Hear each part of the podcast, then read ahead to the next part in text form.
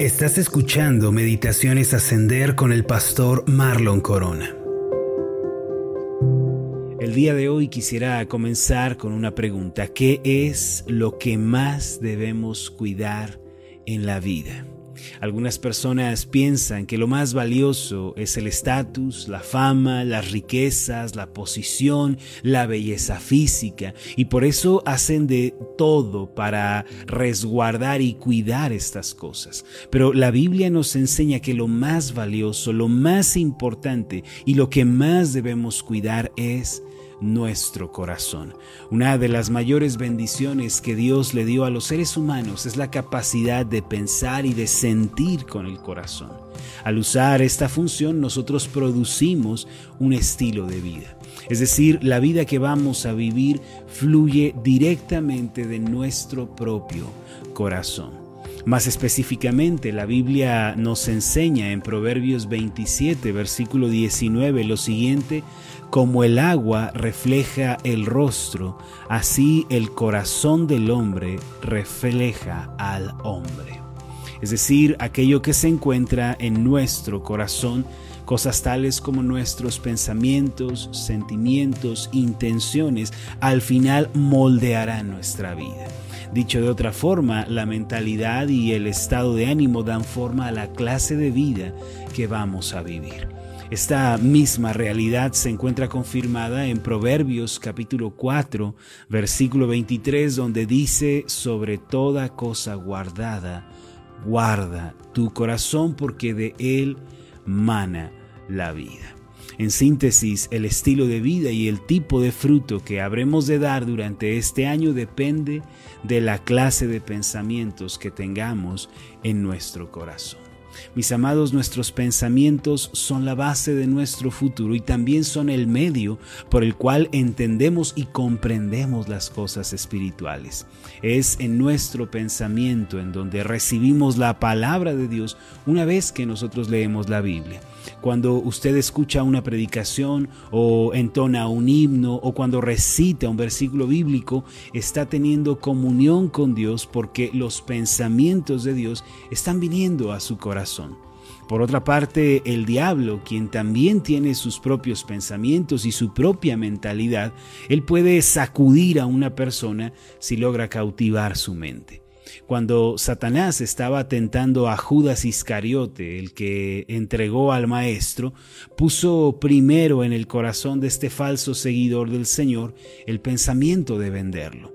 Tan pronto como Judas abrazó este pensamiento, el diablo pudo entrar en su mente junto con sus pensamientos y finalmente cometió el terrible acto de vender al Señor por unas cuantas piezas de plata.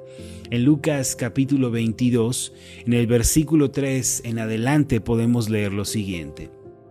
Y entró Satanás en Judas, por sobrenombre Iscariote, el cual era uno del número de los doce.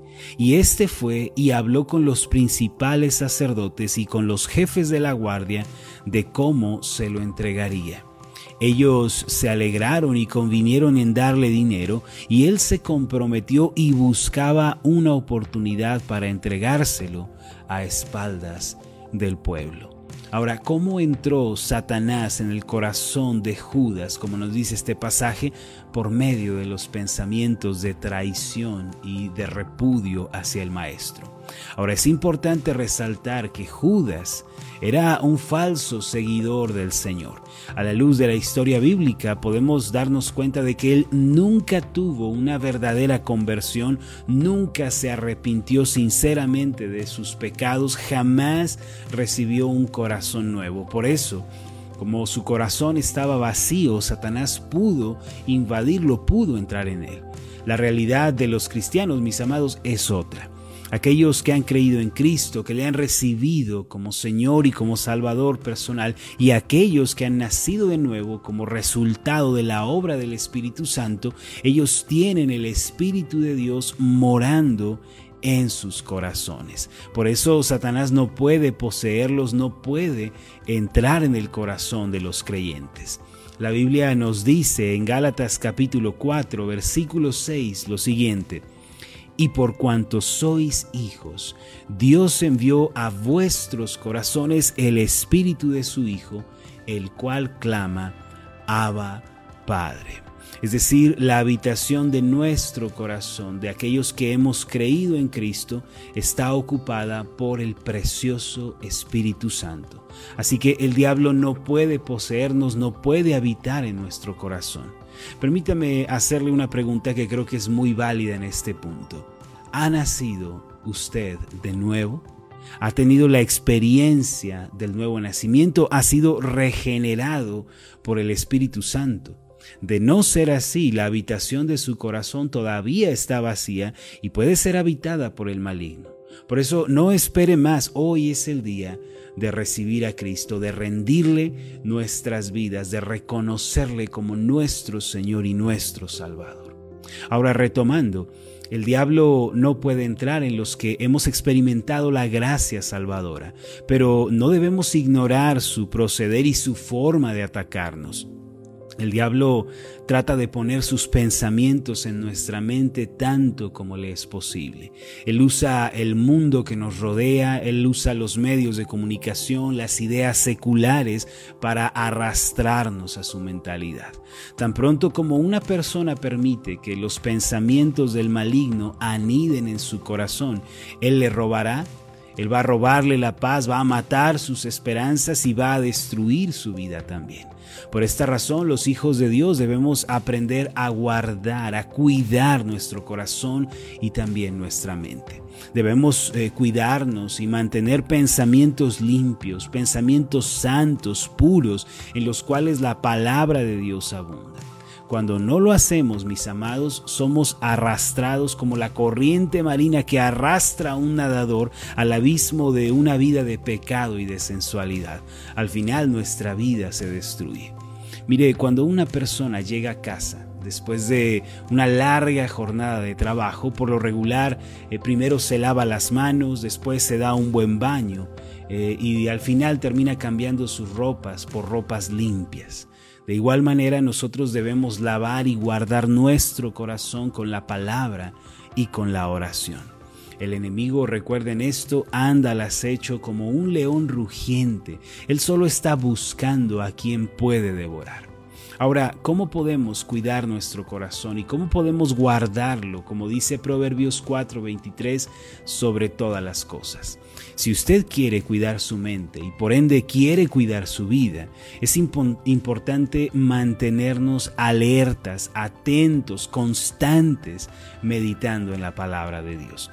Mire lo que el Señor le declaró a los discípulos la noche previa a su crucifixión en Juan capítulo 15, en el versículo 3 el maestro dijo, ya vosotros estáis limpios por la palabra que os he hablado. Esto significa que el constante contacto y reflexión en las palabras del Señor Jesús es lo que trae limpieza a la mente y al corazón. Por otra parte, el salmista dijo en el Salmo 119, versículo 9, lo siguiente, ¿con qué limpiará el joven su camino?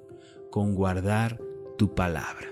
Es decir, aquella persona que quiera limpiar su senda, que desee andar por el camino de paz y vida, debe atesorar en su corazón las palabras de Dios. Estos mismos son los pensamientos celestiales que purifican y que traen felicidad. Proverbios capítulo 30, versículo 5 declara lo siguiente, Toda palabra de Dios es limpia él es escudo a los que en Él esperan. Mientras los pensamientos del mundo y del diablo son contaminación, son suciedad, la palabra de Dios es limpia y tiene poder para purificar la mente. Si queremos que este año sea un año de bendición, de victoria, entonces tenemos que comenzar a llenar nuestro corazón con los pensamientos de Dios. Debemos verificar frecuentemente el estado de nuestro corazón, mis amados. Debemos discernir si nuestros pensamientos pertenecen a Dios o tienen la esencia del mundo. Los pensamientos que pertenecen a Dios siempre traen gozo, siempre descanso, siempre paz. Mientras los pensamientos que proceden del diablo o, proceden del mundo están llenos de conflictos, de ansiedades, de congojas. Yo quisiera terminar con lo siguiente. Quiero proponerles un desafío con relación a todo esto que estamos diciendo. Consiste en memorizar un versículo bíblico cada día. Miren, cada mañana en estas transmisiones yo comparto un pasaje de la Biblia, lo explico, lo reflexionamos juntos y entonces tratamos de aplicarlo a nuestra vida.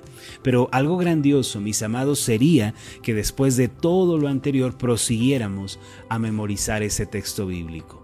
Una hermana de nuestra iglesia escribe todos los días el versículo que yo comparto y luego lo pega en una pared especial que ella diseñó para memorizar la palabra de Dios. Hace tiempo, cuando tuve la oportunidad de visitarla en su casa, ella me mostró esta pared de pasajes bíblicos, algo espectacular. Debo confesarles que eso me asombró y me llevé una grata impresión después de eso. Si nosotros eh, estamos comprometidos a cuidar nuestro corazón, este es un paso muy importante que tenemos que dar. Hay que hacer un esfuerzo porque la palabra de Dios llene nuestra mente. De este modo, el curso de este año va a ser de bendición y de victoria. Vamos a hacer juntos una oración. Amoroso Dios, gracias por tu palabra, gracias por tu instrucción para nuestra vida. Tú nos dices el día de hoy sobre toda cosa guardada, guarda tu corazón porque de él mana la vida. Hoy comprendemos, Señor, que el corazón que nos has dado es lo más valioso y lo más importante que debemos cuidar en esta tierra. Señor, te queremos pedir en el nombre de Jesús que nos ayudes a guardar nuestro corazón. Ayúdanos a ser cuidadosos y diligentes con él. Señor, no permitas que seamos ligeros, que seamos descuidados, Señor, con este asunto.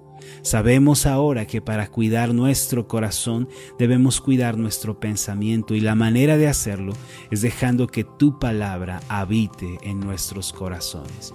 Por esta razón, Señor, te pedimos en este día que tu Espíritu Santo nos ayude, nos motive a memorizar, aprender, estudiar y reflexionar tu palabra. Padre, cuando tu palabra está en nuestro corazón, entonces hay limpieza, entonces hay esperanza. Ayúdanos, Señor, que tu palabra se quede con nosotros para que así podamos cuidar el corazón. Sabemos que lo que nos aguarda después será bendición, paz y victoria. En el nombre de Jesús. Amén y amén. Hola, ¿qué tal? Mi nombre es Marlon Corona y ha sido un placer enorme estar contigo en esta meditación. Mi oración es que tú seas prosperado en todas las cosas y que tengas salud así como prospera tu alma.